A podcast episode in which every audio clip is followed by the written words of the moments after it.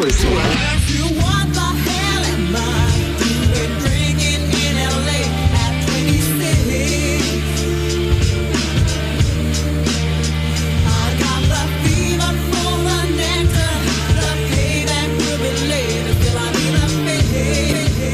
wunderschönen guten Tag und herzlich willkommen zu Tausend Jahre Kultur.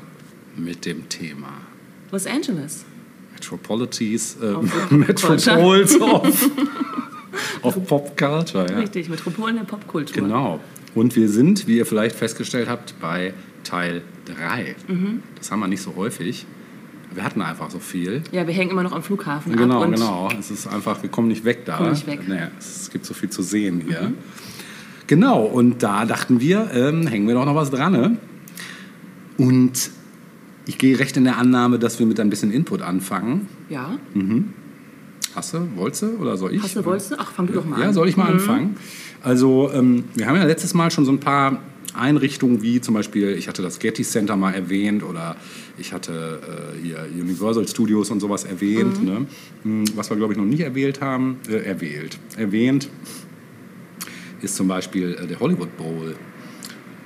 Ne?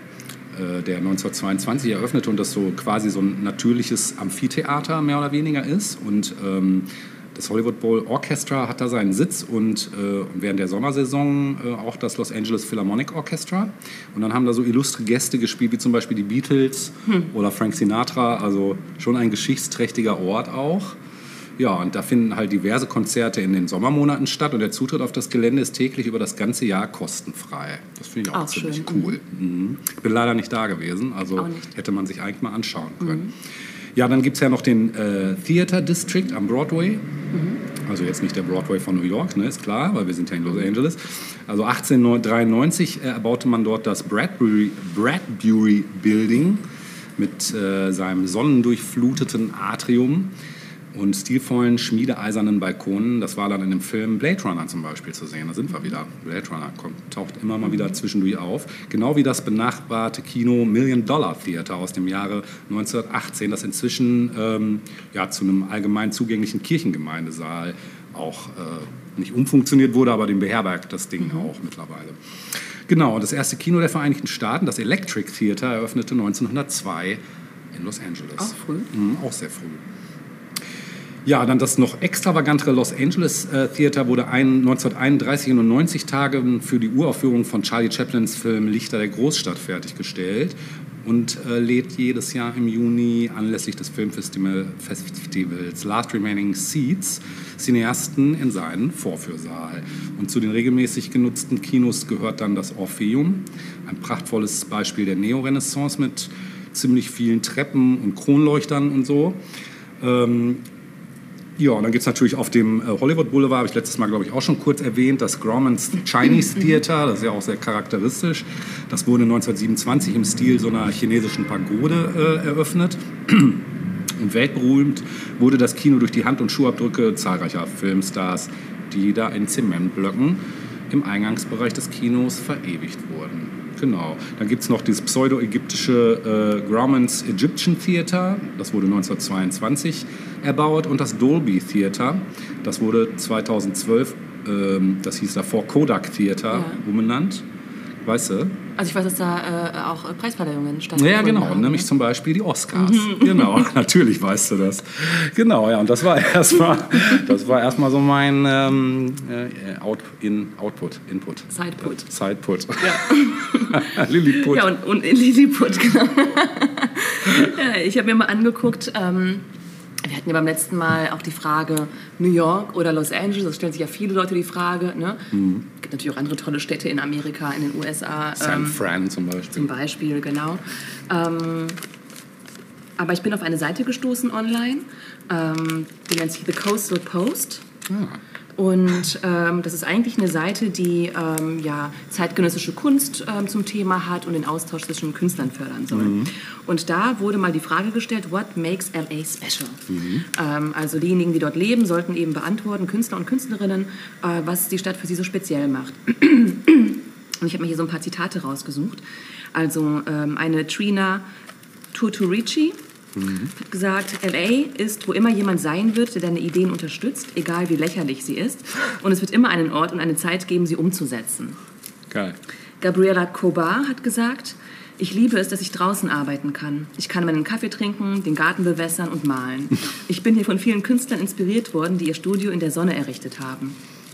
Oder aber Julia Schwartz hat gesagt, ich gehöre zu den seltenen Südkaliforniern, die nie gesurft sind und ich bin noch nicht der Draußen-Typ. Aber das Licht und die Luft in LA sind mir sehr wichtig, wenn ich, mein, wenn ich in meinem Garagenstudio arbeite mit offenen Türen und die Vögel oder KCRW sind mein Soundtrack.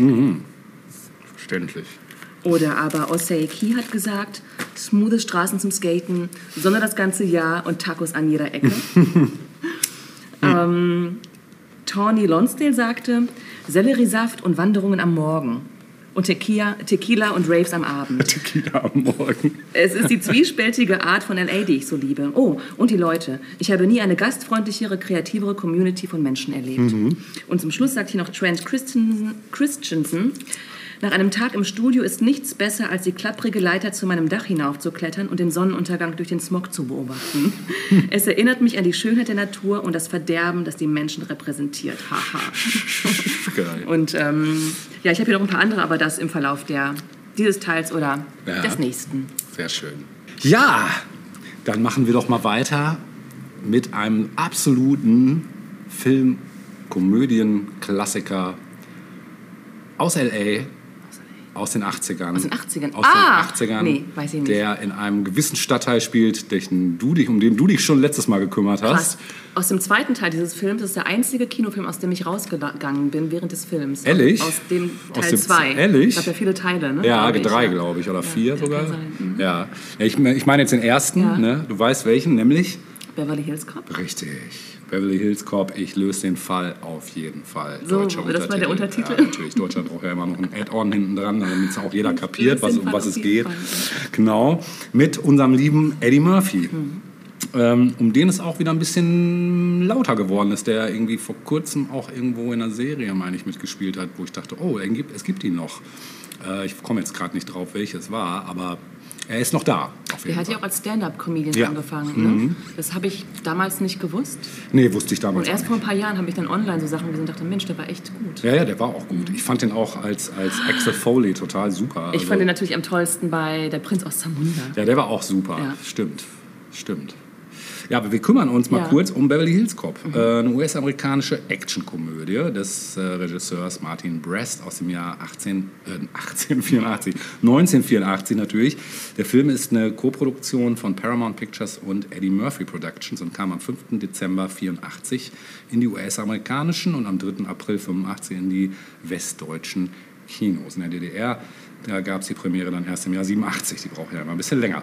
Der Film gilt als Klassiker der 80er Jahre und da folgten zwei weitere Fortsetzungen. Ja, wer ist denn? Um wen geht es denn? Um Axel F. natürlich. Axel Foley, der ist Polizist in Detroit und wegen seiner unkonventionellen Ermittlungsmethoden berüchtigt.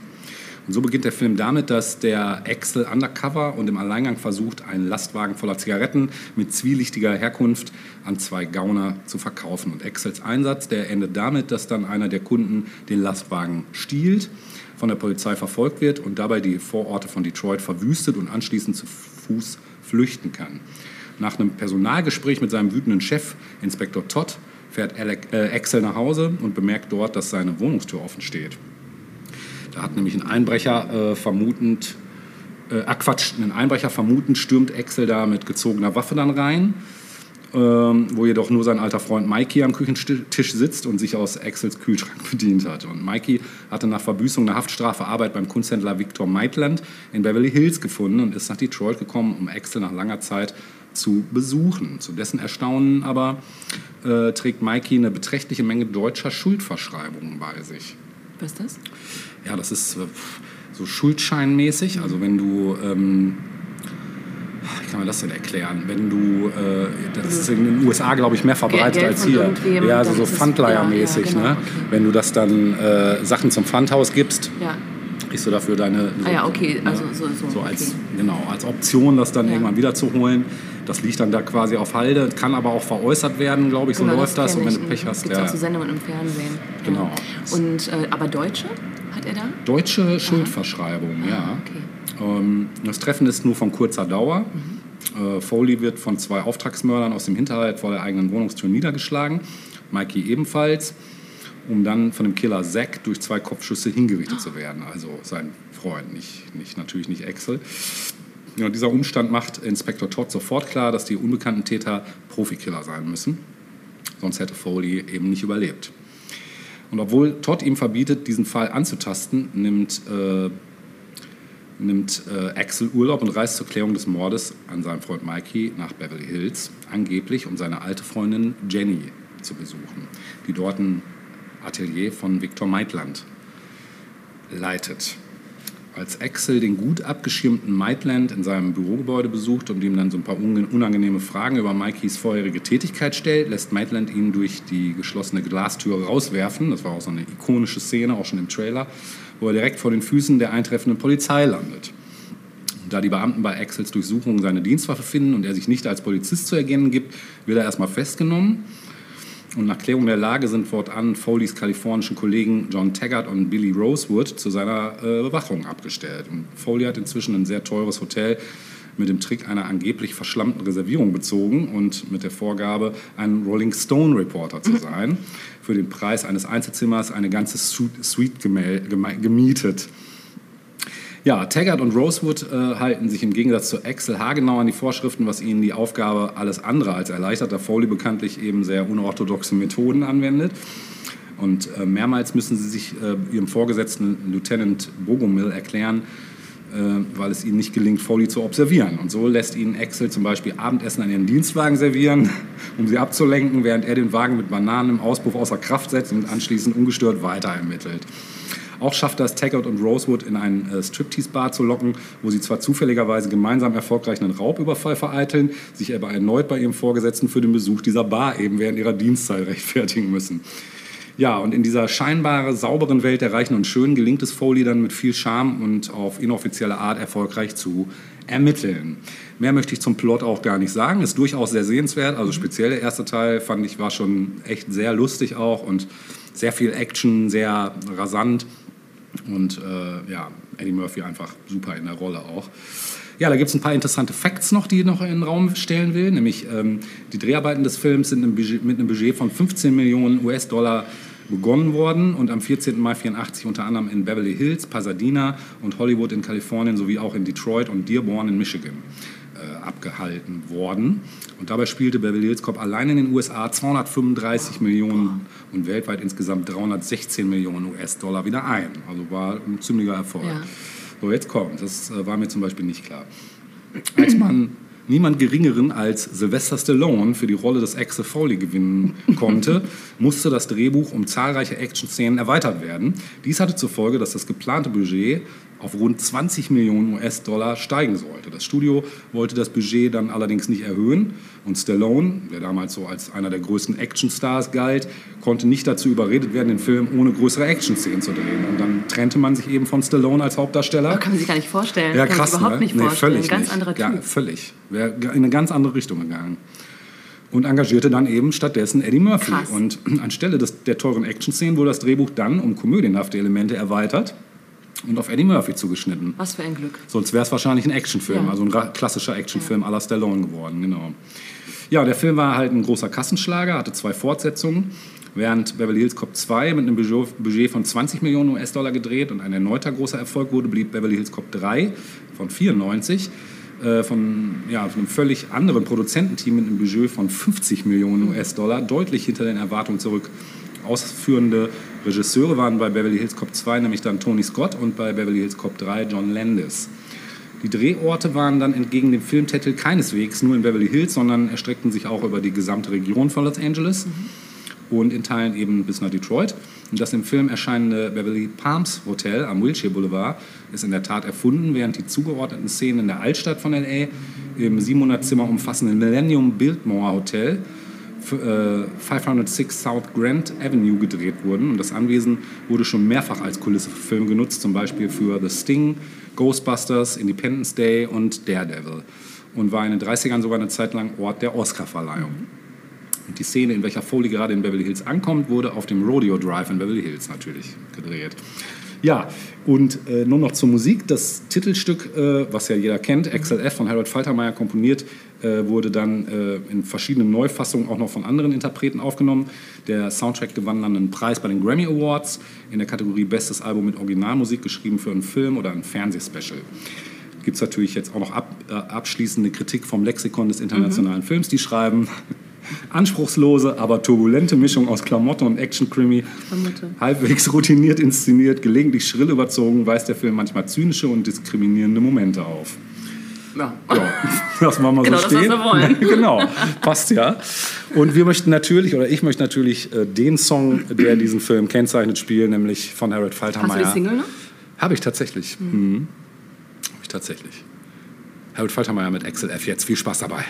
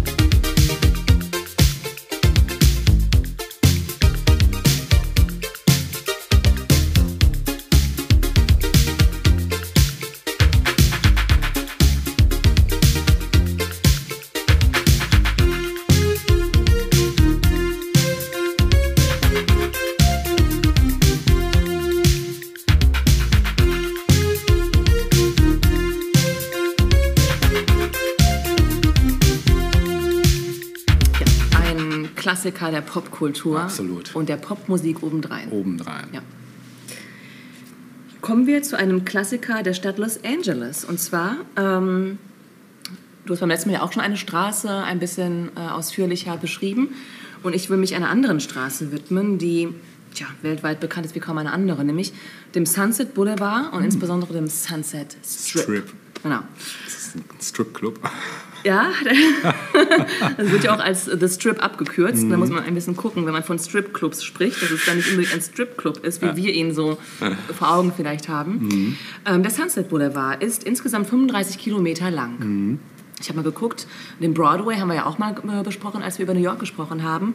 Und der ist satte 53 53 lang. Boah. Also okay. ist nochmal ein ganzes Stück länger, ja. ähm, aber auch 35. nach Paderborn weiter. Guck.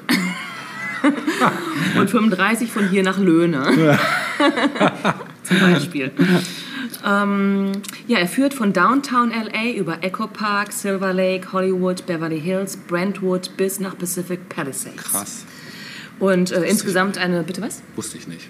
Habe ich bisher auch nicht gewusst. Also ein richtig Ich dachte, du bist dann langes. Stück, nee, langes Stück Straße. Ja. Nein, nein, abgegangen ist eher äh, schwierig, weil das Ding sehr viel Verkehr ähm, Du bist anders Hat- abgegangen. Genau. Und mindestens vierspurig die meiste Zeit verläuft. Also eine richtig krasse Straße, Straße, einfach. ja. Ne? Mhm, genau. Ähm, naja, und der Sunset Boulevard war natürlich immer wieder Teil der Popkultur und auch mit einer wechselhaften Geschichte. Äh, in den 40ern und 50ern beispielsweise gab es da die sogenannte Radio Row, äh, also die Radiostraße. Ähm, in anderen Städten ist Radio Row auch ein Begriff, aber dort eher ähm, um zu zeigen, dass, ähm, dass es in, in, in diesem Straßenabschnitt äh, Elektrogeschäfte gibt, wo auch Radios verkauft werden und so. In Los Angeles ist es anders. Da bezeichnet die Radio Row ähm, einen Straßenabschnitt, äh, wo sich die vier bekanntesten Radiostationen äh, versammelt haben. Ja, ab den 70ern war ein Teil des Sunset Boulevard auch ein Zentrum für Straßenprostitution bis in die 90er Jahre hinein. Dann äh, gibt es einen oder gab es immer einen Abschnitt, der nannte sich Guitar Row, also äh, das Mekka für Gitarrenliebhaber und Liebhaberinnen. Achso, ich dachte für Straßenmusiker mit Gitarre. nee, nee, nee, nee, also viele Gitarrenläden Ah, ja. ähm, waren dort beheimatet. Naja, und am bekanntesten ist dann eben ein bestimmter Teil der Straße, nämlich der Sunset Strip. Mhm. Der befindet sich in West Hollywood. Und äh, hast du äh, gewusst, dass West Hollywood ein, eine eigene Stadt ist? Nee. Nee. Ist wohl so. Okay, krass. Ja. Nee. das glaube ich nicht. Ist Nein, uns auch ich nicht. egal, weil wir von LA County sprechen. Ja, so, okay, ne? ja. Weiß, Ja, fand ich ein bisschen merkwürdig, aber Ja. gut, ist wohl so. Mhm, das ist. Ähm, dieser Straßenabschnitt Sunset Strip ist insgesamt 2,4 Kilometer lang Mhm. und seit den 50er Jahren bekannt für sein Nachtleben, Mhm. aber auch für Geschäfte und Restaurants.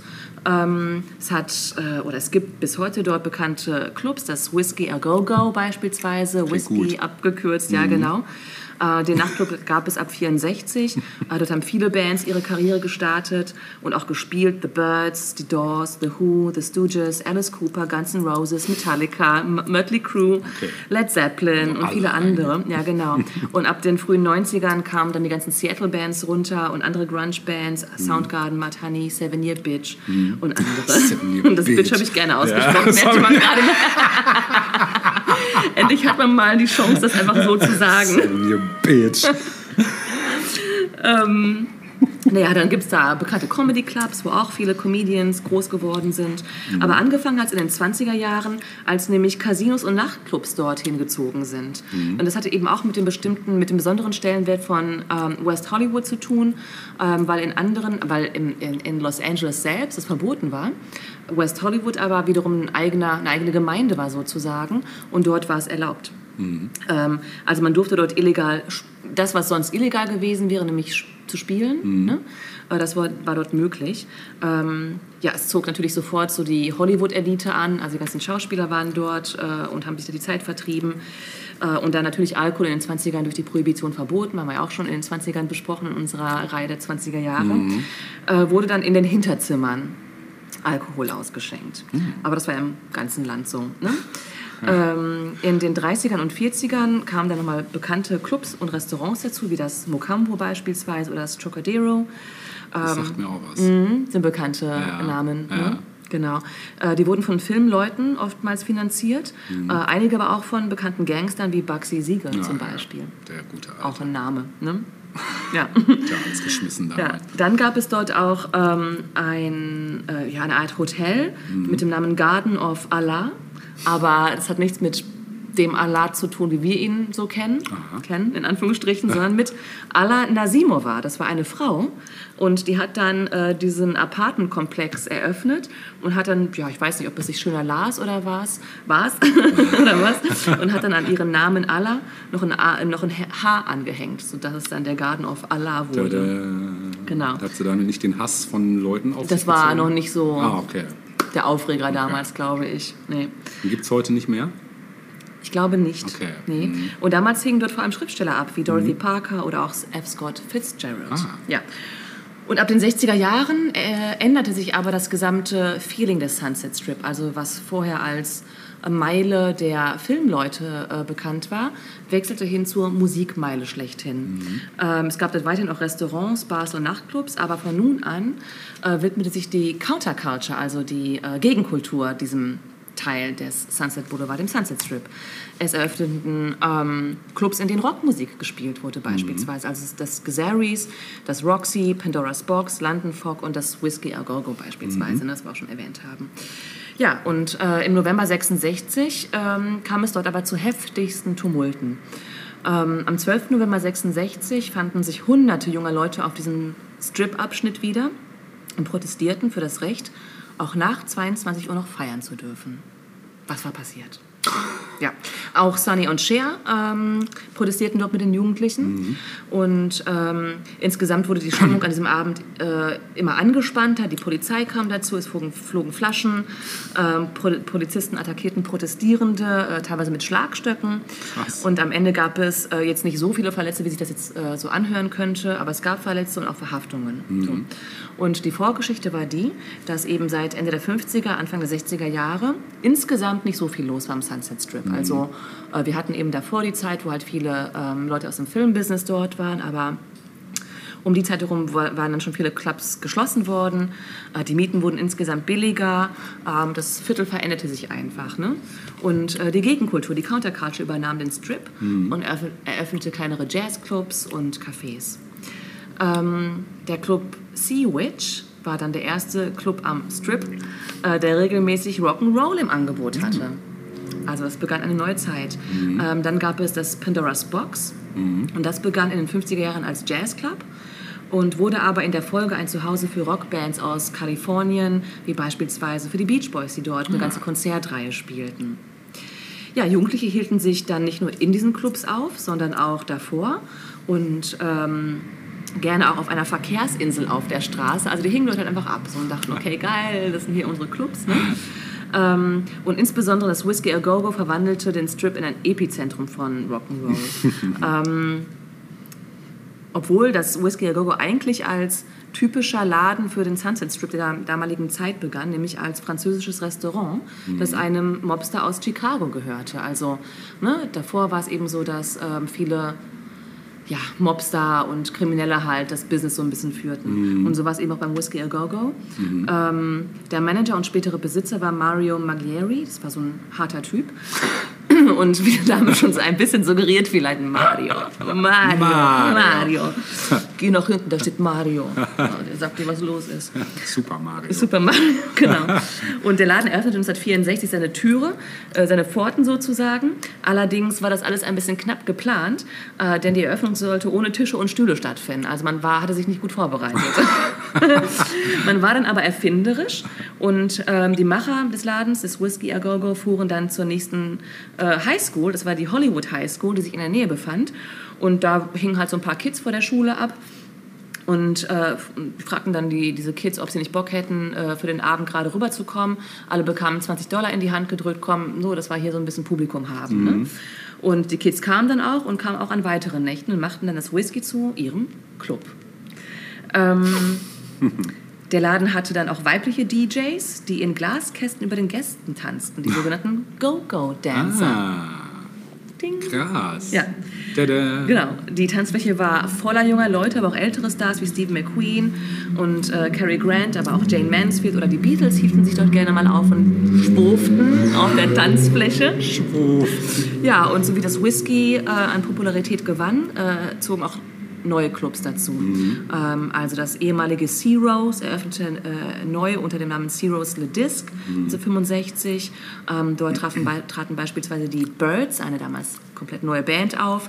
Ähm, Bitte? Die Vögel. Die Vögel, genau. Und spielten dort unter anderem zum ersten Mal Mr. Tambourine Man. Mhm. Ähm, ja, Heroes war dann der Hit unter Jugendlichen und unter vor allem auch Birds-Fans und die Tanzfläche war immer voll. Irgendwo las ich dazu das Zitat, Hollywood lernte wieder zu tanzen. Also es war ja eine Disco-Meile, kann man sagen. Mhm. Ne? Ähm, so richtig gut Clubhopping machen. Absolut, da komme ich gleich noch zu. Also ah, wie viele okay. Clubs es dann zu der Zeit dann auch irgendwann gab an, an diesem Abschnitt. Mhm. Ähm, ja, es wurde einfach extrem viel getanzt einfach. Ne? Mhm. Aber im Juli 65 gab es dann eine neue Verordnung. Und diese... Ähm, Tanzverbot. Bitte was? Tanzverbot. Ähm, ja, das war tatsächlich eine, eine, gute Verordnung zu der Zeit, ähm, denn es erlaubte es unter 21-Jährigen, also Minderjährigen, in öffentlichen Speiselokalen zu tanzen, selbst wenn keine Eltern dabei sind. So war so, das, also da stand so in den Vorschriften. Okay. Also ähm, es konnten auch Minderjährige kommen äh, in, in die Läden selbst, wenn keine Eltern dabei sind, war das auch möglich. Mhm. Und ähm, ja, das Heroes benannte sich dann irgendwann um in It's Boss, It's Boss und bekam auch eine neue Deko, die zeitgemäß war mit viel Pop-Art beispielsweise. Mhm. Ähm, naja, und dieser ganze Bereich zog einfach total viele unter 21-Jährige an. Mhm. Also es waren Rockfans dabei, Hippies, Mods, Freaks, aus ganz Amerika kamen mhm. die Jugendlichen. Äh, insgesamt gab es auf diesem Straßenabschnitt des Strips 25 Clubs, Boah. die jede Nacht Livebands hatten. Boah, krass. Ja, stell dir das vor. Kommst in einen Club und gehst irgendwie ja. zwei, zwei Schritte weiter und bist im nächsten Club ja. und da spielen dann die Birds und ja. dahinter spielen dann, weiß ich nicht, die Doors dann irgendwann oder so. Ne? Das ist echt geil. Ein, ein Heaven, wollte ich gerade sagen, ein, ein Himmel Eldorado. Ne? Ja. Ein absolutes Eldorado, Absolutes ja. Eldorado. Ja, genau. Und es muss wirklich so gewesen sein, dass hunderte von Leuten dann irgendwie nachts diesen Strip rauf und runter latschten und ja. es muss toll gewesen geil, sein. Ja, das glaube ich auch. Ja, weitere beliebte Clubs der 60er waren dann Playboy Club, das Hullabaloo, Gazaris, The Trip und London Fog, hatte ich vorhin auch schon kurz ja. erwähnt. Mhm. Äh, und danach ging man, wenn man irgendwie zu Ende getanzt hat, noch in einen Diner wie das Ben Franks. Äh, das ist heute das Mel's Diner für alle, die, dort wohnen und sich das mal angucken wollen oder dort mal in Urlaub fahren möchten. Mhm. Ähm, es war dann aber auch irgendwann ein Epizentrum für Mods und für Hippie-Mode. Also es gab dann auch einfach Geschäfte, die das Ganze dann irgendwie, äh, ja, die entsprechenden Klamotten dann eben auch verkauften für die, für die Leute. Ähm, der Künstler Ed Rush erinnert sich, ich liebte den Plastic Glamour des Ortes, aber plötzlich gab es den Wechsel zu, den Hippie, zu dem Hippie-Ding. Woran ich mich am besten erinnere, ist, dass du überall am Sunset Strip stehen konntest und Autos sahst, die sehr langsam fuhren und immer jemanden hinten sitzen hatten, der auf ein Tambourin klopfte. Tap, Tab, Tab. Ja, das ist der Tambourine Man. Ja, kann man sich total vorstellen, oder? ja, ähm, der Strip wurde dadurch dann eben auch zum Mecker der Cruising-Kultur. Mhm. Also das, was Jugendliche in Amerika auch heute immer noch gerne machen, sich ins Auto, ins Auto zu setzen und einfach mal ein bisschen cruisen. cruisen ja. machen hier auch gerne die Leute. Bitte? Machen hier auch gerne ja, die Leute. Ja, ist, ist ja auch ein netter Zeitvertreib. Ja. Ähm, Im Sommer 66 wurden die Doors, die Hausband im Whiskey A Go Go, oh. Mhm. Damals zuerst noch unter anderem als Vorbands für verschiedene Bands, unter anderem für Buffalo Springfield. Oh, krass. Ja. Äh, allerdings war Jim Morrison während seiner Auftritte oft betrunken oder auf Acid. Und das äh, zeigte sich auch in der Art, wie er sich dann auf der Bühne bewegte. und ähm, er fiel nicht selten von der Bühne. ähm, aber alle waren fasziniert von ihm. Also mhm. alle wussten, okay, das ist The Golden Boy. Mhm. Ja. An einem Abend allerdings war es so, dass er während The End, äh, gegen Ende des Songs, freestylte und dann äh, ins Mikro schrie, Mother, I want to fuck you, Mama all night long, yeah. Das ist jetzt ein Originalzitat Zitat gewesen. Und das war dann aber äh, zu viel für die katholischen Besitzer, äh, sodass dann die Doors zum Ende der Woche gefeuert wurden und nicht mehr spielen durften. War die, ja. Dort war die Tür Mama, zu. Mama, I want to fuck you all night long, yeah. Welche Mama denn? Seine eigene? Seine, oder? Seine, seine eigene. Oh. Ja, war nicht so geil. Mhm. Nee, ist nicht so. Ja. Naja, aber ab Mitte der, des Jahres 66 wurde es dann ernst. Denn das gefiel nicht allen dort ja, ja. Natürlich nicht, ja.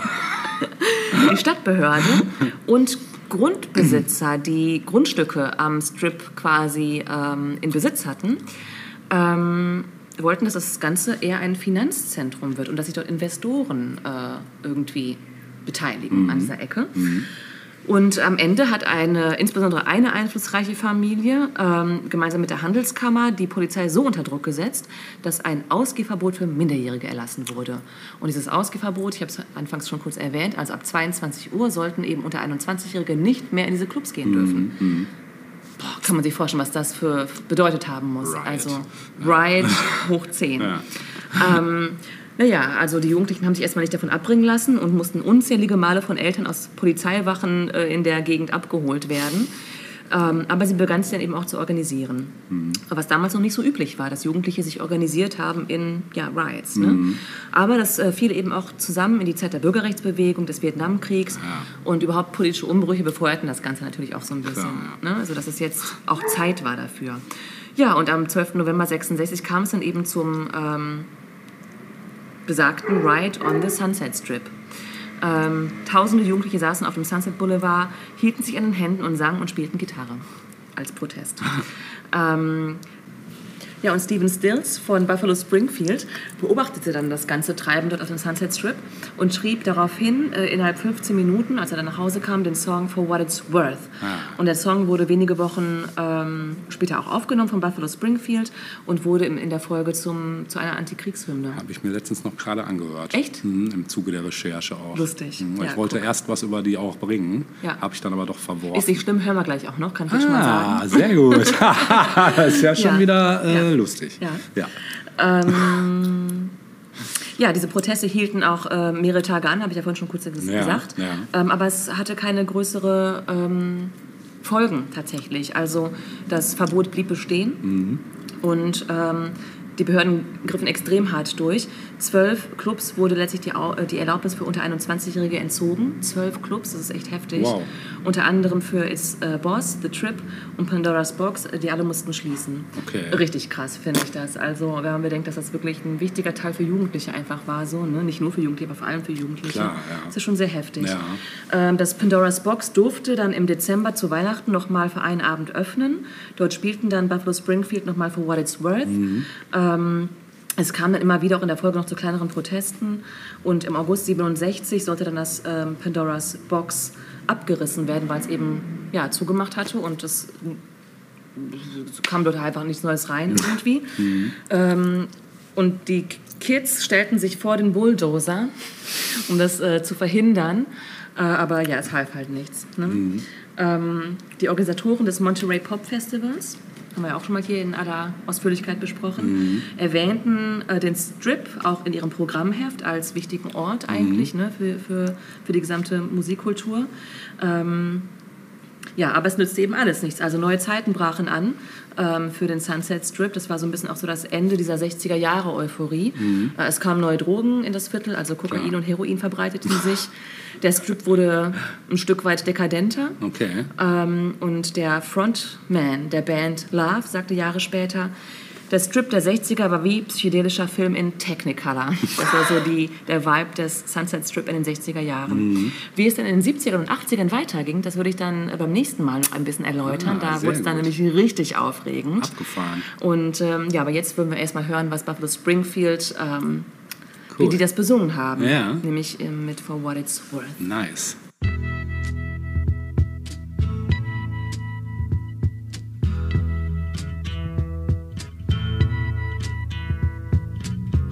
There's something happening here. But what it is ain't exactly clear. There's a man with a gun over there. Telling me I got to beware. I think it's time we stop, children. What's that sound? Everybody, look what's going down.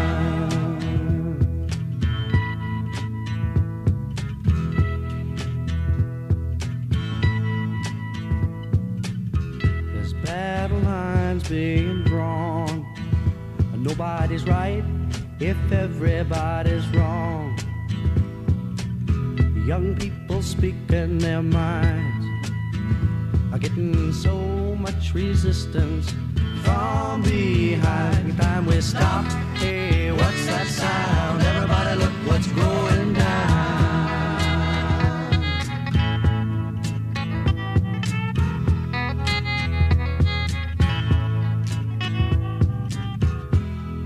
A field day for the heat.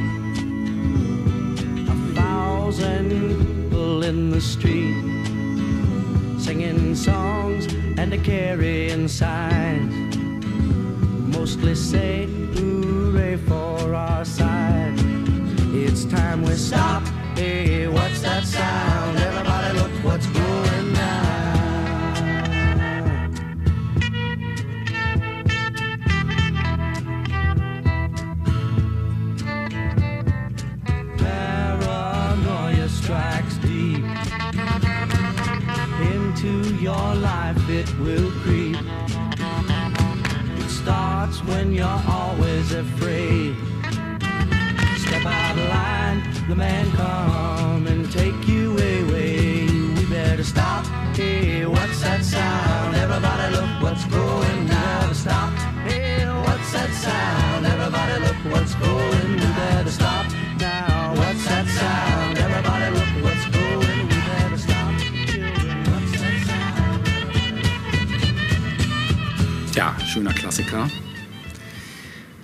Gut, dass du den gespielt hast, weil sonst hätte ich ihn gespielt. Ähm, wir bleiben auch im musikalischen Bereich.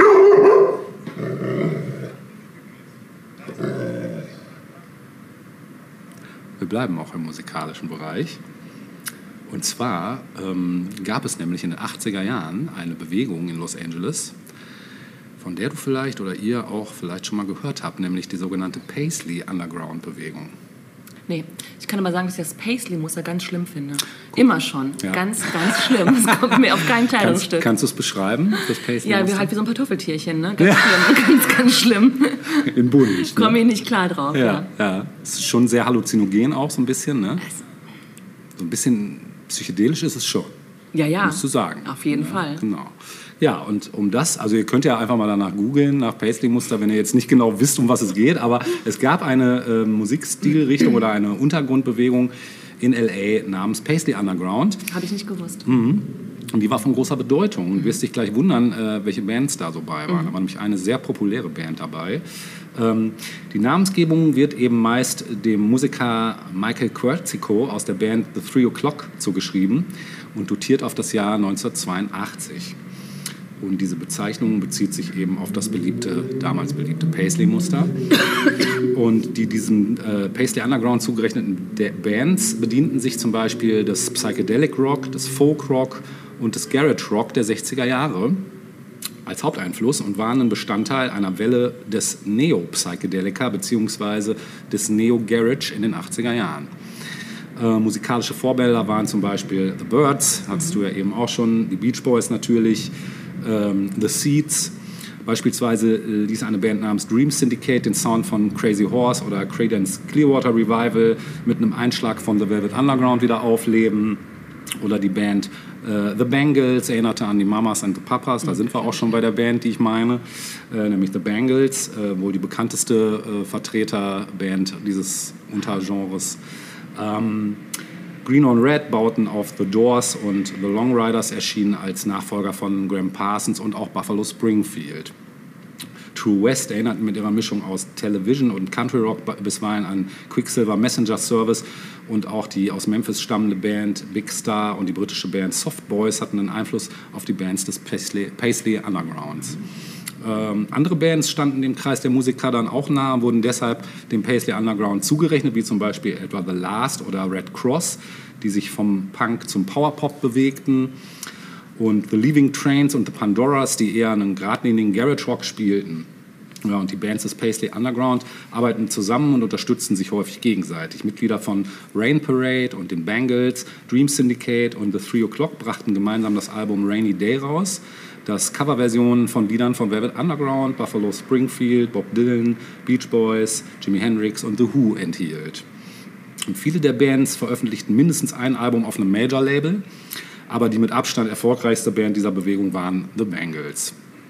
Genau, ein beliebter Treffpunkt äh, der zum Paisley Underground gehörenden Leute war Penny Feathers auf dem La Cien Cienga äh, Boulevard. Gegen Ende der 80er verschwand der Paisley Underground aus der öffentlichen Wahrnehmung. Und heute nennen, die Bands, äh, nennen ihn so Bands wie Mercury Rev oder Granddaddy als Einfluss. Ja, und im weiteren Sinne gehörte der Paisley Underground zu einer Gattung, die nach den verwendeten leichten klingenden Gitarrensounds Jangle Pop genannt wird. Genau. Sie fand auch in Teilen der Welt Gegenstücke, so im Dunedin Sound in Neuseeland, dessen Hauptvertreter äh, wie The Chills oder Sneaky Feelings als den Bands des Paisley Undergrounds vergleichbar gelten. gelten. Genau. Ja, damit ihr ungefähr wisst, wovon ich spreche, ähm, wollen wir natürlich was hören. Aber dazu musst du erst losziehen, Natascha.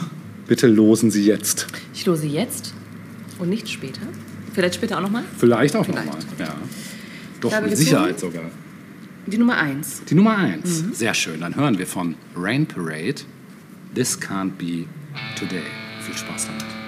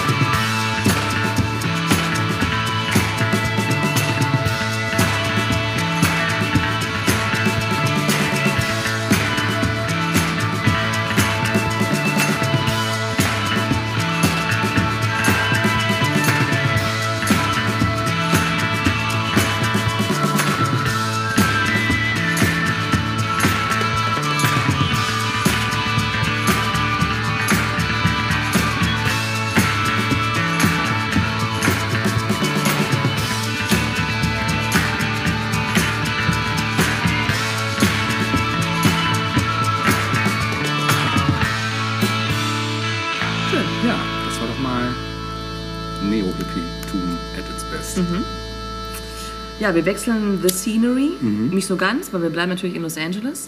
Aber wir Ja. wechseln das Jahrzehnt. Wir gehen in die 90er Jahre und widmen uns einem Film äh, mit dem Titel Mi Vida Loca.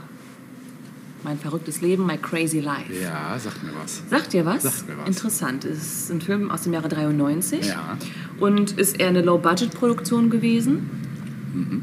und gilt als, ähm, ja, als der erste Film, der Latinas äh, in den Hauptrollen Ah. hatte.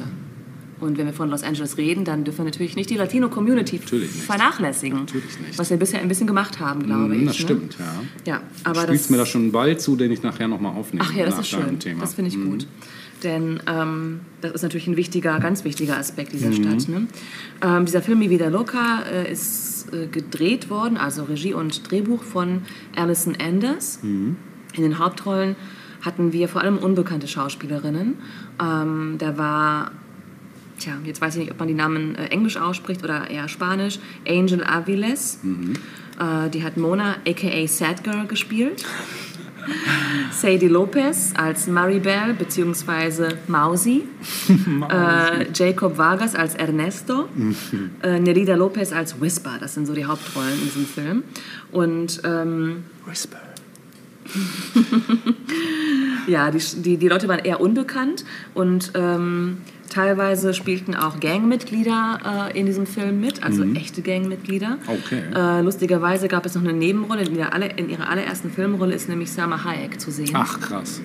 Ja. Auch eine gute. Ähm, der Ort des Geschehens ist Echo Park, Los Angeles. Und Echo Park ist wohl heute ein gentrifizierter Stadtteil. Gibt es auch einen Film zu Echo Park? Ja, richtig, gibt es, genau. Ähm, aber in den 80ern oder Ende der 80er, Anfang der 90er Jahre war Echo Park äh, bekannt für seine äh, Gangstrukturen.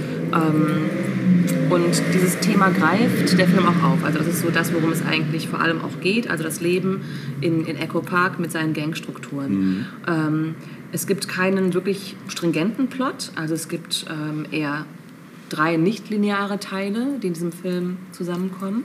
Äh, Das Ganze beginnt mit den beiden Freundinnen Mausi und Sad Girl. Äh, Das sind die Gangnamen dieser beiden jungen Frauen, bitte? Gutes Hip-Hop-Duo. Ein bisschen schon. Mel und Kim, Mausi und Sad Girl. Ja, sie sind beste Freundinnen seit der Kindheit und leben eben in Echo Park. Ähm, das Leben in Echo Park ist geprägt von Armut und Straßengangs. Und sie selbst sind eben auch Teil einer Gang. Ähm, das Interessante ist, dass der Film immer aus dem Off heraus von einer der Figuren äh, miterzählt wird. Cool. Ähm, überhaupt hat dieser gesamte Film, in, also man merkt schon, dass es eine Low-Budget-Produktion ist, äh, wirkt ein bisschen holprig häufig, aber äh, trägt auch zum Charme eigentlich dieses Films bei, finde ich. Ähm, ja, der Film beginnt damit, dass Mausi, also eine der beiden jungen Frauen, schwanger wird von Ernesto. Und nachdem sie Mutter wird äh, und sich ein bisschen auch von Ernesto distanziert, schläft dann ihre beste Freundin Sad Girl mit Ernesto. kriegt und The Love Triangle begins. Kriegt ihr auch ein Kind dann? Ja, tatsächlich. Ehrlich? Und Sad Girl wird schwanger du. und beide haben also kind, jeweils ein Kind von Ernesto und die Freundschaft wird vorerst beendet. Verschwägert alle Ja, plötzlich. genau. Und die Freundschaft ist erstmal am Ende. Ähm, Ernesto stirbt bei einem Drogendeal und in der gleichen Nacht, in der das passiert, treffen die beiden aufeinander, um sich, ja, man kann es nicht anders sagen, zu duellieren.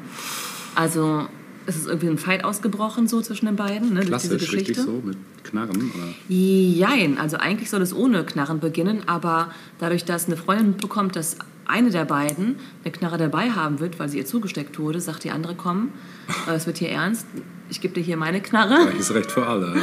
Genau, also sicherlich mal lieber ab. Aber es passiert zum Glück nichts. Also ähm, sie stehen dann voreinander in dieser Nacht und merken eben, dass die beiden doch sehr viel verbindet, eine lang, lange und tiefe Freundschaft. Und sie lassen eben davon ab und es kommt eben nicht zu einem Duell. Aber wie gesagt, Ernesto stirbt parallel dazu bei einem Drug Deal gone bad, sozusagen, bei einem äh, der, ja, schlecht gelaufenen Drogendeal. Beide ein Kind und beide haben keinen Vater mehr. Genau so ist es. Krass. Und irgendwann treffen sie dann aufeinander.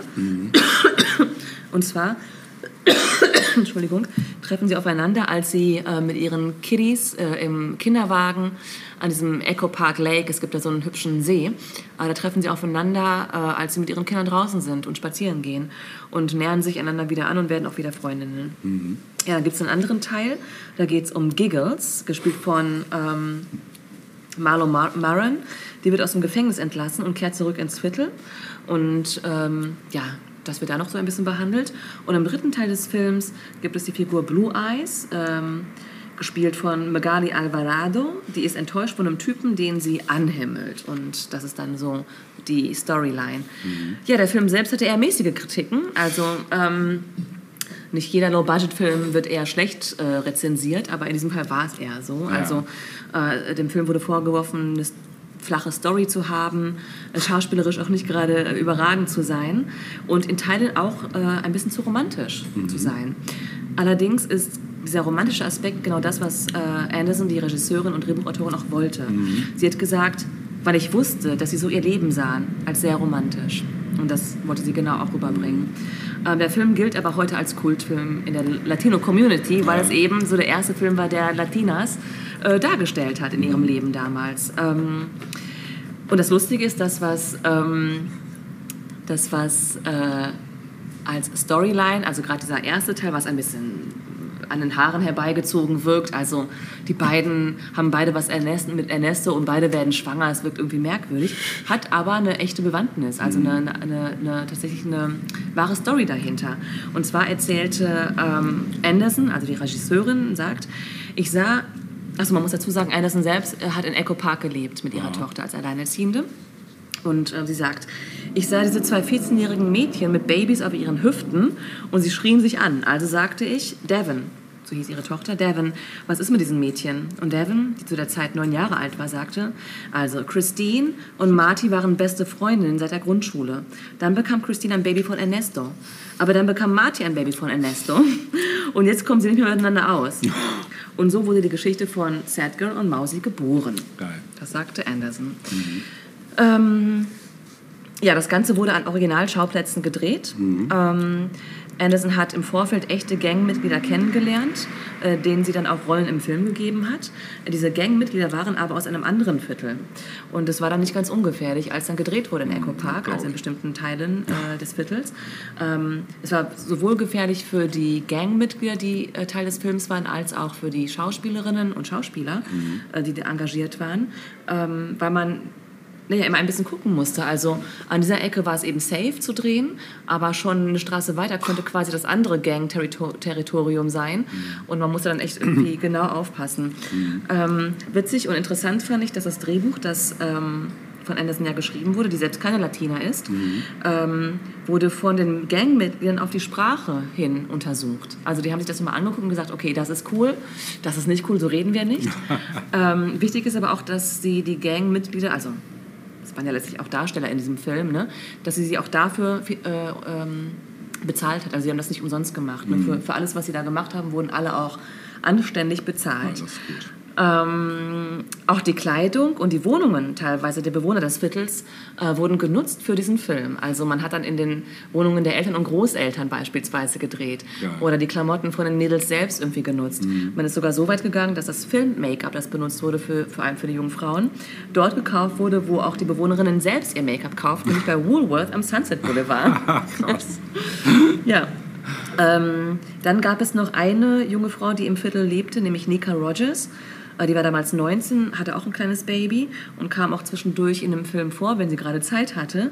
Die ist allerdings kurz nach den Dreharbeiten an einer Überdosis gestorben. Ei.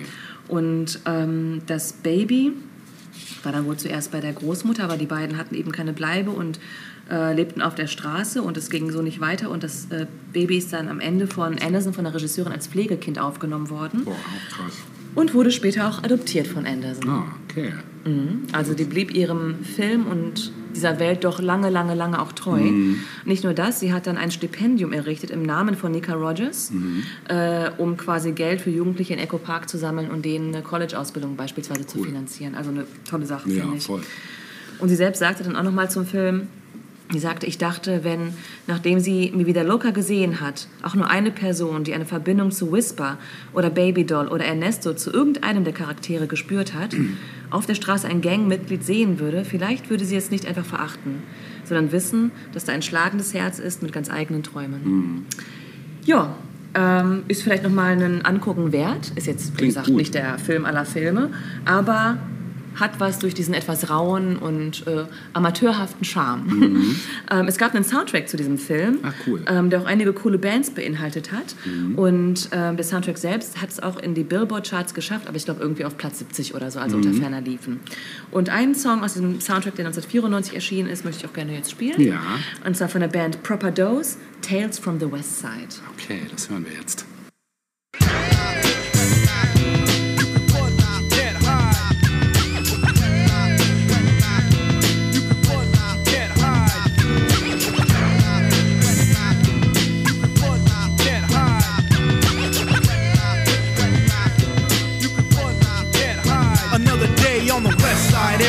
Fine.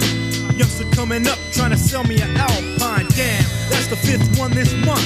Gave him 50 bucks, threw it in my trunk, rolled out. There was some things I had to do. Homeboys on the west side were throwing a barbecue. Yeah, Chicano's got a peace treaty.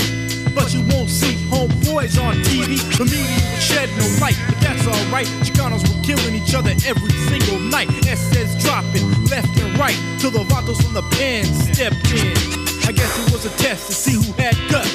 I guess it was a test to see who really had nuts. I'm sitting here rolling my ride. Oh, what the hell? Just another tale from the west side. West side, that's the spot. West side, don't get caught. West side after dark. West side, you gotta have heart. run, but you can't hide. You can run, but you can't hide. Another day, another ducking. I'm sitting here rolling in my bucket, thinking of a way to make some quick dinero without busting out with my double barrel. Cause there's some youngsters who look up to me. Kicking it in the county ain't my cup of tea, so I start to wet my whistle. Now I'm looking down the barrel of a pistol. They were four deep, and then four more creep, pulling over my ride. Damn, back to wayside. A jail cell is something I hate. I'm the creeper, so I put my beeper on vibrate. They run my plates, cuff me up and tow my ride. Oh, what the hell? Another tale from the west side. West side, that's the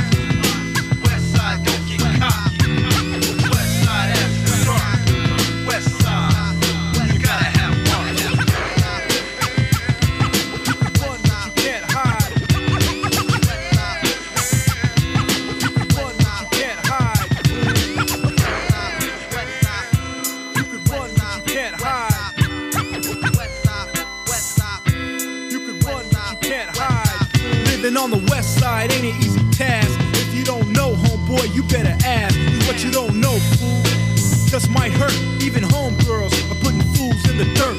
Levels like that deserve to get stuck. Like that fool try to jack my brother for his drop truck. I can't let it slide. Called up the homeboys, jumped in the G-Ride. Rode to the spot where he hangs. Kick down the door, click, click, bang, bang. It's a shame that the Vato died. But maybe I'm insane or I got too much pride. West side, that's the spot. West side, don't get caught. Slipping in the park after dark, talking noise. Doesn't get your ass stomped on by the homeboys. Yeah, you can run, but you can't hide, fool. Tales from the west side. West side, that's the spot.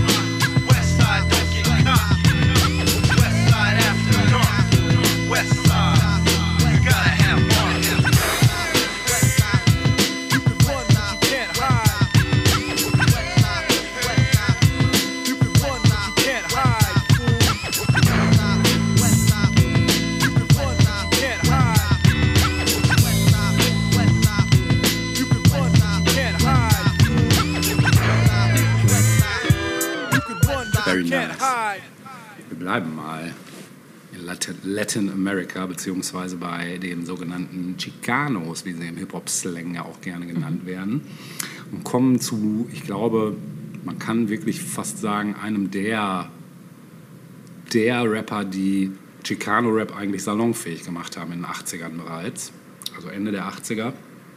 Die Rede ist von niemand Geringerem als Kid Frost. Ja, Hast du schon mal gehört? schon mal gehört. Kid Frost mit bürgerlichem Namen auch Arturo Molina Jr. genannt, geboren am 31. Mai 1964, gilt als einer der bekanntesten Chicano-Rapper neben Cypress Hill. Das muss man so sagen. Und der Molina ist mexikanischstämmiger Amerikaner Und der hat äh, lustigerweise Teile, Teile seiner Kindheit auf Militärbasen in Deutschland äh, und auf Guam verbracht und ist dann schließlich in East Los Angeles groß geworden. Und er nannte sich selbst Kid Frost, um sein Idol Ice-T zu ehren. Ähm, und seine Hip-Hop-Karriere begann Molina als Breakdancer in der Gruppe Uncle Jam's Army. Auch eine relativ bekannte und umtriebige Breakdance-Truppe damals. Und von 84 bis 85 veröffentlichte er seine ersten drei Maxis auf Electrobeat Records und Badger Records. Und sein Debütalbum Hispanic Causing, Causing Panic folgte 1990 und erhiel, enthielt seinen größten Hit, das von DJ Tony G produzierte Stück La Raza, in Klammern die Rasse. Die Spanisch diesen, äh, achso, der spanisch-englische Text setzte Maßstäbe für den Latino-Rap. Und ich will gar nicht weiter Worte drüber verlieren, sondern möchte euch das jetzt mal auftischen. Und ich glaube, die meisten von euch werden das kennen, du dich eingeschlossen. Würde mich wundern, wenn du diesen Smash-It nicht schon mal irgendwo gehört hättest. Viel Spaß damit.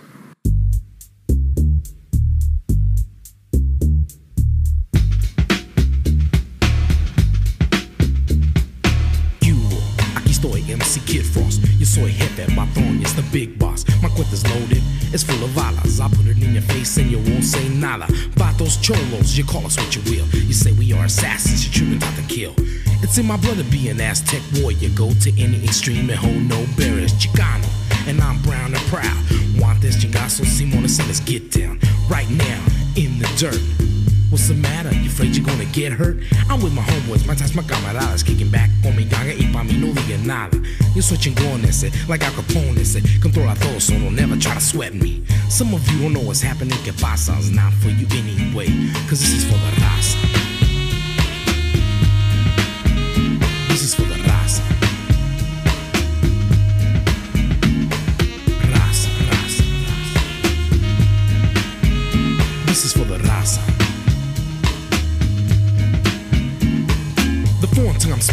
Known as Galo. Y sabes que loco, yo soy muy malo. Tú no sabes nada, your brain is hollow. Been hit in the head too many times with a bottle. Still you're trying to act cool, but you should know. You're so cool that I'ma call you a gulo. You're just a peewee, you can't get none ever.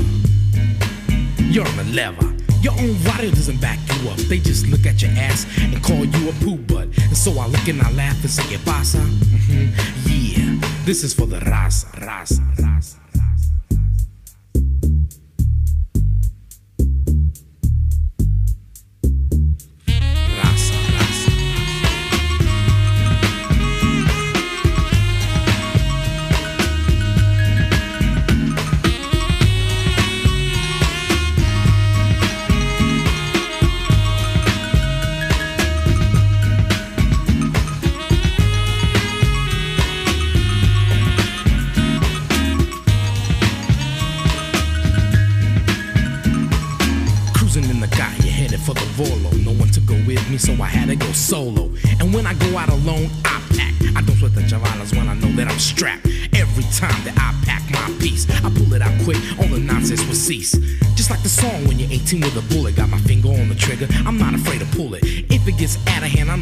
mafiosos quick to pull out cuerdas on some stupid ass warsaw. Sitting there wondering what's happening, que pasa?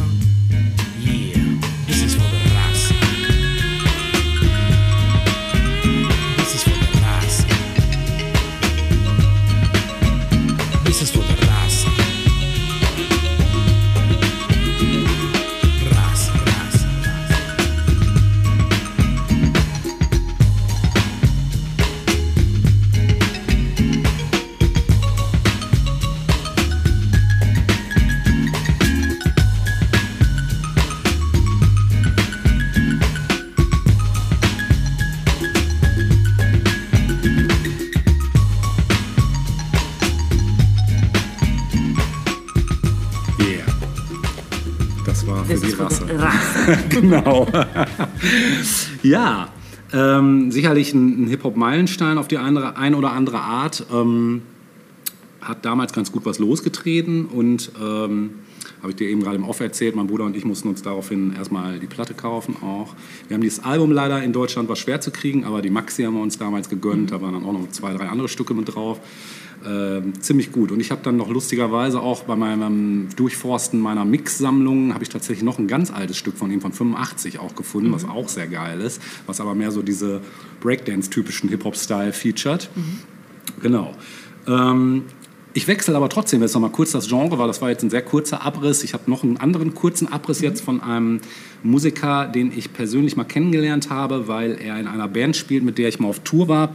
Ähm, und zwar geht es um Mike Sample. Mike Sample ist seines Zeichens Gitarrist und spielt bei den Friends of Dean Martinez, eine Band eigentlich aus Austin, Texas, weil der Hauptkopf dieser Band daherkommt. Aber Mike selber ist äh, Los Angeles ähm, äh, Bürger und auch dort aufgewachsen und geboren und hat ein Soloprojekt mit dem Namen Secretary Bird, was in Deutschland, glaube ich, komplett unterm Radar fliegt. Ich wollte es trotzdem äh, euch nahebringen, weil, und das wird dich vielleicht auch interessieren, ich finde, dass diese Band klingt, als würde sie aus Detmold oder Lemgo kommen. und ähm, das ist jetzt für uns hier vor allen Dingen, äh, die wir diesen Podcast machen, so ein bisschen äh, Lokalpatriotismus vielleicht auch, der da so mit reinschirmt. Aber ich finde wirklich, dass da ganz, ganz viel Hip Young Sings, Sharon Stones, Beatniks äh, drin hängt. Ähm, aber auch Lemonheads oder äh, Dinosaur Junior oder Sebado. Mm. Also man muss dazu sagen, ähm, das Ganze kommt aus dem Umfeld von Giant Sand. Weiß nicht, ob dir die Ja, Band mir was was, sagt. Mhm. Giant Sand war wiederum auch Bill, der der Kopf von Friends of Dean Martinez ist, äh, Slide-Gitarrespieler. Der hat also diese typische Western-Slide-Gitarre immer gespielt und das war auch der Signature-Sound von Friends of Dean Martinez. Die sind nämlich komplett instrumental. Und äh, Mike hat aber immer schon auch Singer-Songwriter-mäßig Musik gemacht und hat halt äh, relativ parallel zu seinem Touring mit Friends of Dean Martinez, wir waren damals, hatten das große Glück, mit denen äh, einige Gigs zu spielen mit meiner Band Seven Days Awake, waren wir mit denen europaweit unterwegs, war super geil, das war so 2005 und damals hat er mir ein Demo in der Hand gedrückt von Secretary Bird und da habe ich mir das eingelegt und dachte, ja, das ist richtig geil. Jetzt war, ich hätte gerne dich was losen lassen, weil ich diese ganze EP von vorne bis hinten geil finde. Und äh, das Dumme ist nur, man findet im Internet einen einzigen Song nur. Wirklich, weil ähm, selbst auf Spotify ist die Sache für Deutschland anscheinend gesperrt. Ich kann also nicht die Songs dort hören und hätte, also kann dich jetzt nicht losen lassen. Deshalb nehmen wir direkt den Opener äh, von dem Album, äh, beziehungsweise von der EP. Und der Opener heißt Somewhere Girls und das hören wir jetzt.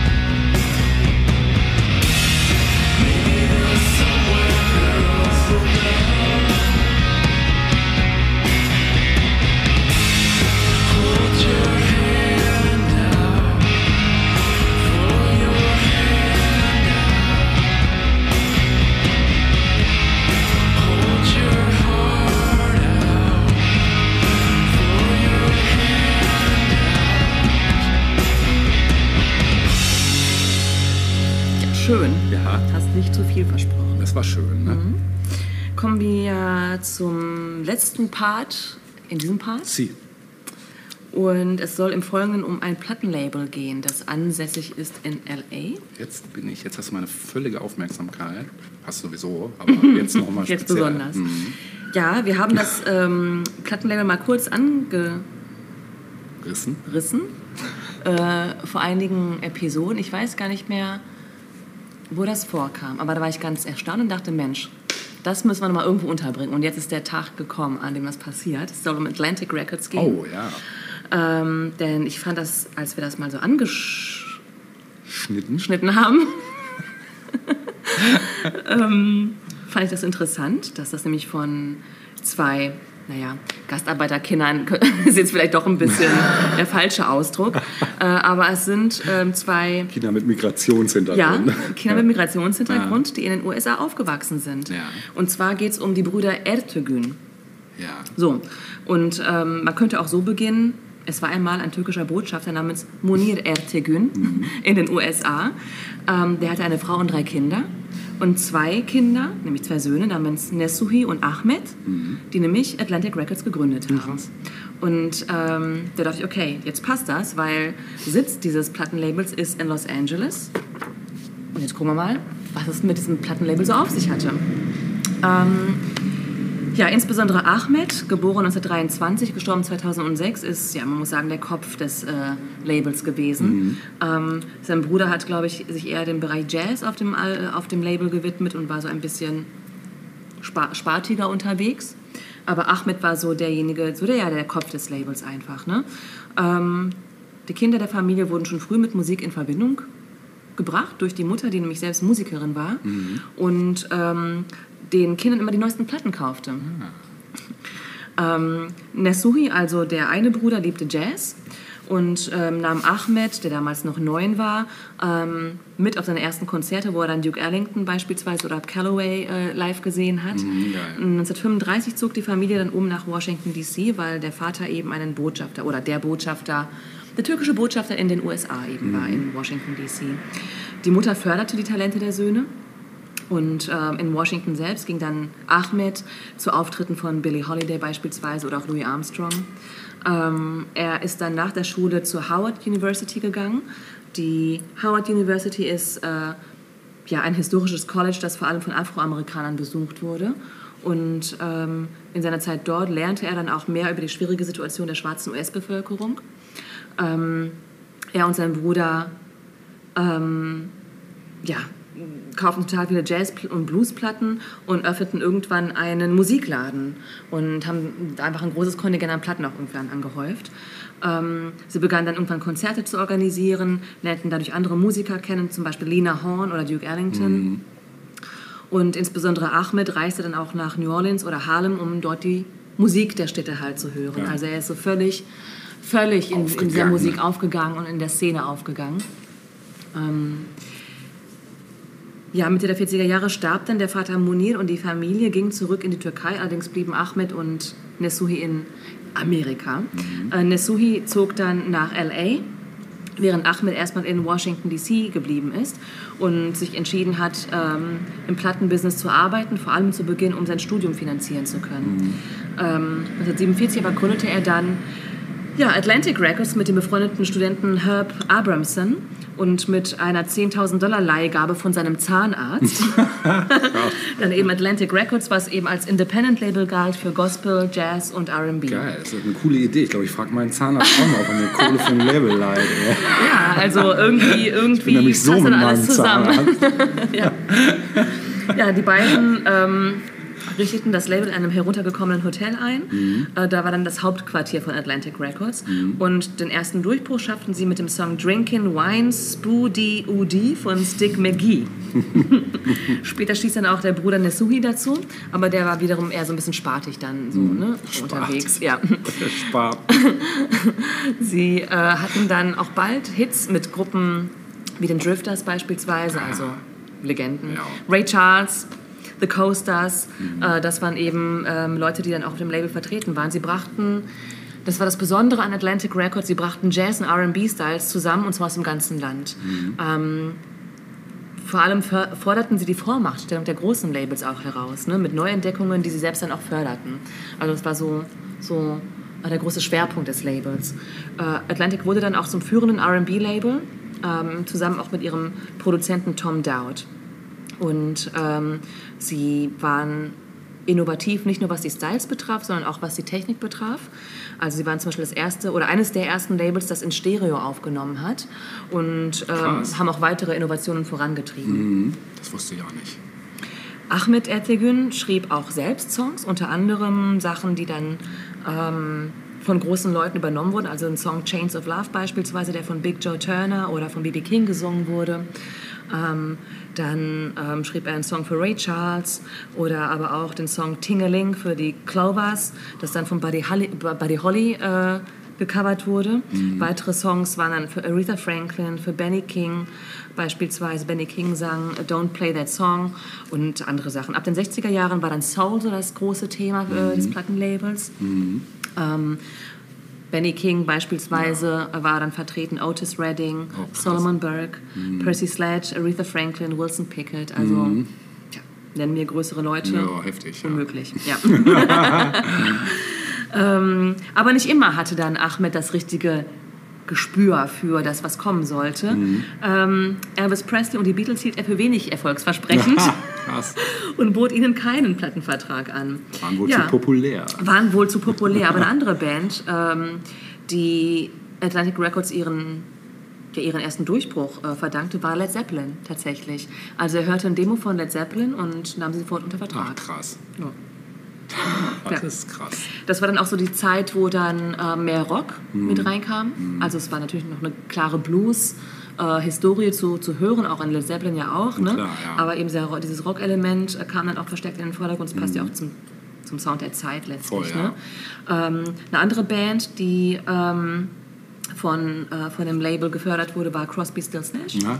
Und ähm, offenbar war es Ahmed, der die drei überzeugte, Neil Young mit auf Tour zu nehmen. Somit wurde dann aus Crosby, Stills Nash, Crosby, Stills, Nash und ähm, Young. So Ja, fünf 19 Namen anhängen und du kommst genau, nicht viel mehr mehr hinterher. durften es nicht werden. Es passte nicht mehr aufs Tourplakat. ja, echt.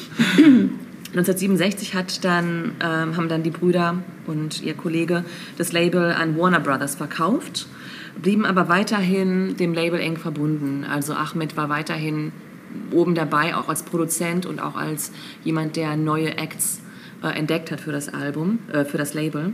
Ähm, aber von der Kohle, die sie dann äh, hatten vom, vom Labelverkauf, gründeten sie unter anderem den Fußballclub New York Cosmos. Scheint bekannt zu sein, ne? Offenbar, denn äh, ähm, er half dann eben auch dabei, Fußballgrößen wie Pele und Beckenbauer nach New York zu holen. Krass. Ähm. Voll das Kartell.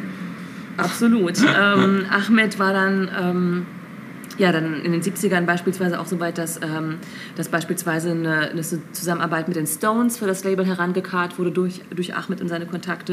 Die Band Yes wurde maßgeblich gefördert durch Atlantic Okay. und Ahmed selbst. Das ist ja schon echt eine Bandbreite. Aber richtig, total. ich habe ganz viel jetzt hier ausgelassen. Also Ja. man kann gar nicht wirklich, man kann nicht alles benennen, was, was insbesondere Ahmed Ertegün da alles so geschafft hat. Mhm. 1987 wurde dann das Label auch in die Rock'n'Roll Hall of Fame aufgenommen. Er Ja, selbst zu war Recht. einer der Mitbegründer des, der Rock'n'Roll Hall of Ach, Fame. okay, ja, Mhm. gut. ja, ja. Und viele, viele andere Ehrungen für das Label folgten. Ähm, ja, was er aber außerdem noch gemacht hat, war, dass er die türkisch-amerikanischen Beziehungen gefördert hat. Ähm, also er war unter anderem Vorsitzender der, der American Turkish Society, Mhm. hat auch noch ähm, die, die Türkei-Studien an diversen Colleges ähm, eingeführt und gefördert. Also es war ihm einfach ein großes Anliegen, da auch diese beiden Länder irgendwie zusammenzuführen. Er ist gestorben äh, im Jahre 2006. Und zwar, wie sich das für einen Plattenlabel-Boss gehört, äh, ist er auf einem, jetzt wird es ein bisschen traurig, aber auch ein bisschen, naja, es passt schon. Ne? Er ist auf einem Rolling Stones-Konzert gestolpert, gestolpert, ja, und auf, hart auf Beton geknallt. Ach du Scheiße. Ja. Dann dann, auch Koma Rolling gefallen. Stones. Eben. Ja doppeldeutig. Ja, genau, Oh, genau, ja. Und er ist dann tatsächlich zwei Monate später gestorben, nachdem er im Ko- Koma gewesen ist. Also natürlich schrecklich, Ja. furchtbar, dass es passiert ist. Aber Ja. wenn schon passieren, dann auf dem Rolling Stones Ja, ja. Konzert, muss man sagen, ja. also gerade für so einen, äh, für so einen Typen wie, ja, so eine Plattenlabel-Legende einfach. Ja, Ne? Ähm, er ist in Istanbul beerdigt worden. Mhm. Und zu seinen Ehren gab es eine Gedenkveranstaltung mit Solomon Burke, Stevie Nicks, Hm. Crosby, Stills, Nash Young, Phil Collins ist auch aufgetreten. Krass. Dann gab es nochmal ein extra Tribute-Concert in London 2007 mit Led Zeppelin. Äh, Led Zeppelin, die seit 1980 ähm, äh, nur viermal insgesamt äh, im Halb-Original-Line-Up nach dem Tod von John Bonham ne, Wollten sie ja aufgetreten eigentlich sind. auch nicht mehr. Bitte? Mhm, Wollten sie ja auch Haben sie aber gemacht, Ja, eben für dieses ne, Tribute-Konzert ne? für Ahmed. Äh, Und darüber hinaus sind sie noch bei Live Aid wohl aufgetreten. Ja. Und was hatte ich noch gelesen? Ähm, irgendwas war da noch, aber wirklich nur wirklich einzigartige Großereignisse Ja, ja. sozusagen. Und dazu zählte für die Band eben auch das Tribute-Konzert für eben Ahmed Ertegün. Ne, Ja, und ich glaube, es haben, sie haben es auch nur mit dem Sohn von John Bonham gemacht am Schlagzeug, weil Ah, kein okay. anderer in Frage kam. Also, ja. weil sie ihm das auch versprochen hatten, glaube ich. Ah, sie hatten es John Bonham äh, versprochen. Okay, wenn überhaupt dann Mhm. Wenn mit überhaupt, Sohn. dann, also ja, überhaupt, das war, glaube ich, intern so eine Absprache, dass die Band, wenn sobald einer von denen ausscheidet, eigentlich raus Verstehe. ist. Und deshalb war die einzige Alternative dann, eben den Sohn zu nehmen, Ja. weil das eben Fleisch und Blut, ne? Ja, krass. Ja, Fun Fact noch am Ende, ähm, um nochmal so die, auch die Bedeutung auch zu zeigen. Frank Zappa hat seinen Sohn nach Ahmed Ertegün benannt. Ach, krass. Als Ahmed, ja. Also wie gesagt, ich habe ganz, ganz viel ausgelassen. Ja. Das waren Brüder, aber insbesondere Ahmed lebte dafür. Ne? Der, Ja. hat, der hat für diese Musik gelebt. Der ähm, hat auch verstanden, also er hat sich da, ich habe so gedacht, mh, so sehr wie sich die Brüder in, in, in, in, in die Genre Jazz, Soul und Blues hinein begeben haben, das hätte wahrscheinlich kaum ein Afroamerikaner so geschafft. Denn äh, wenn du mit so einer Musik aufwächst, dann gehört das irgendwie normal zu dir und deinem Leben irgendwie. Aber wenn du es von außen mitbekommst, Ja, das ist es nochmal eine ganz andere Geschichte, weil Ja. du es dir selbst ausgesucht hast Stimmt. letztlich. Ne? Ja. Und das scheint schon sehr äh, auch für diese beiden Brüder ähm, gegolten zu haben. Ja, sehr cool. Ja. Ja, nun kann man natürlich irgendwie eine ganze Bandbreite an Songs wählen, die man jetzt spielen Ja, könnte. Ich habe mich für einen meiner Favorites, Solomon Burke, entschieden, den Ah, ich super cool. fand schon immer. Ja. Und habe mir ein frühes Stück von ihm ausgesucht, nämlich Down in the Valley. Und ich finde, dadurch, dass wir jetzt Sommer haben, passt das auch vom Vibe total gut in die jetzige Zeit. Das werden wir jetzt gleich herausfinden. Viel Spaß damit.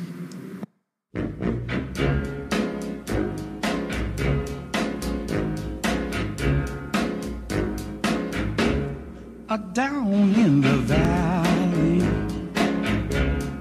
valley so low. Hang your head over and hear the wind blow. Uh, Can't you hear the wind blow, my love?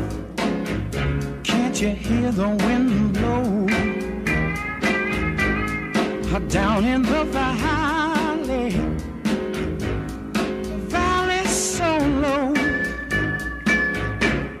Have you ever been lonely, lonely? Have you ever been sad?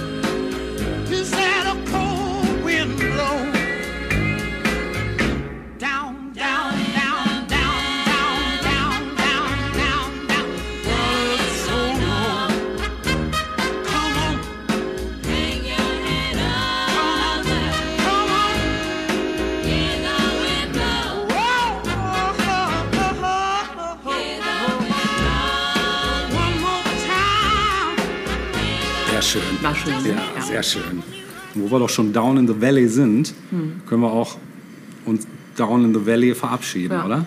machen wir. Machen wir. Sagen wir einfach Genießt das schöne Wetter. Ja, man muss natürlich sagen, beim nächsten Mal geht es noch einmal weiter mit LA. Richtig. Nächstes Ja. Wochenende gibt es noch einen vierten Teil. Richtig. Genau. Mit tollen Themen. Definitiv. Schaltet wieder ein. Es wird wieder ein ek eklektischer Joyride. Total. Alle Musikstile vereint. Alles. In zwei Stunden. genau. In diesem Sinne. Macht's gut. Bis dann. Bis dann. Tschüss. Tschüss.